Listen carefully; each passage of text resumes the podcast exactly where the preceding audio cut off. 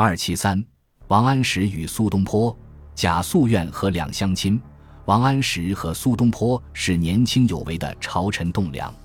北宋年间，二人身不由己地陷入变法革新的党派之争中，不能自拔。政见上的背道而驰，使王安石和苏东坡在官场中针锋相对。许多反对变法的保守派因此大做文章，把二人说成不共戴天的仇敌。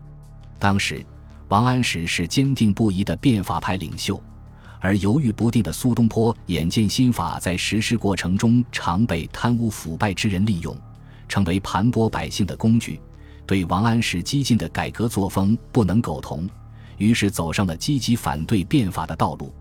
熙宁两年（一零六九年），王安石准备变更科举制度，请求兴办学校，在科举考试中罢除诗赋等科目。专以经义论策来考试，苏东坡随即上一学校贡举状，论述贡举之法行之百年不可轻改，得到宋神宗的召见。王安石对此极为不满。之后，宋神宗想让苏东坡编修中书条例，王安石强烈反对，是与臣所学及议论皆异，别是以诗可也。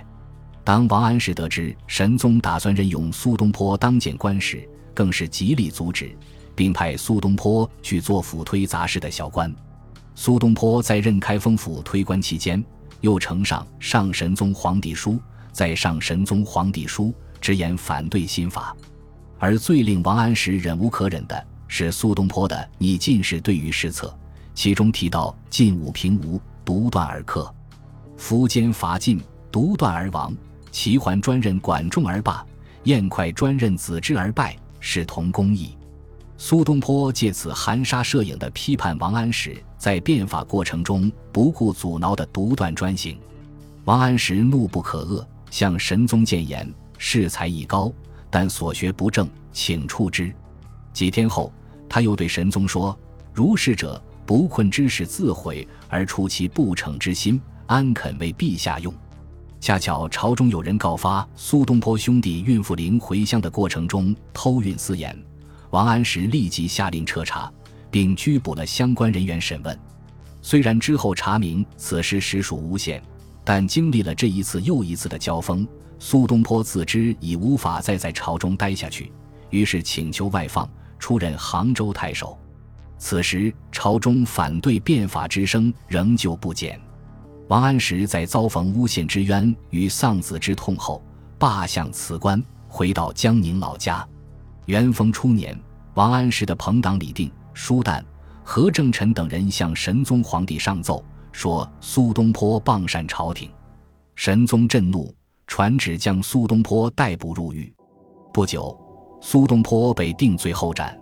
除其弟苏辙外，满朝文武无人敢为他求情。此时，王安石身在江宁，待他得知苏东坡罪名已定，性命危在旦夕，想到国家正值多事之秋，而苏东坡的确是个难得的人才，王安石立即派人快马加鞭赶至京城，将自己的亲笔书信呈给神宗皇帝。信中说道：“目前国家正值用人之际，切不能因为苏东坡写了一些不中听的小诗，就错杀良才。”神宗皇帝对王安石敬重有加，看过信后觉得颇有道理，便下旨释放苏东坡，将他贬到黄州。元丰三年，苏东坡奉命从黄州移居汝州，途经江宁，想起隐居于此的王安石，身为过去王安石不计前嫌，冒死相救而感动不已，于是趁此机会专程拜访，以消除多年的隔阂。王安石听说苏东坡来到江宁。马上披蓑衣带斗笠，骑着瘦驴，风尘仆仆地赶到渡口，与苏东坡相会。两人在江边煮酒贺诗，通宵达旦。此后，两人同游数日，畅谈甚欢。事实上，王安石和苏东坡从未成为真正的敌人。政见上不可调和的矛盾，仅仅在于各自看问题的角度不同，绝不存在对错之分、中间之别。王安石与苏东坡于文学中的相互钦佩，于政治上的彼此宽容，使多年的官场恩怨最终烟消云散，成为中国历史上文人相亲的典范。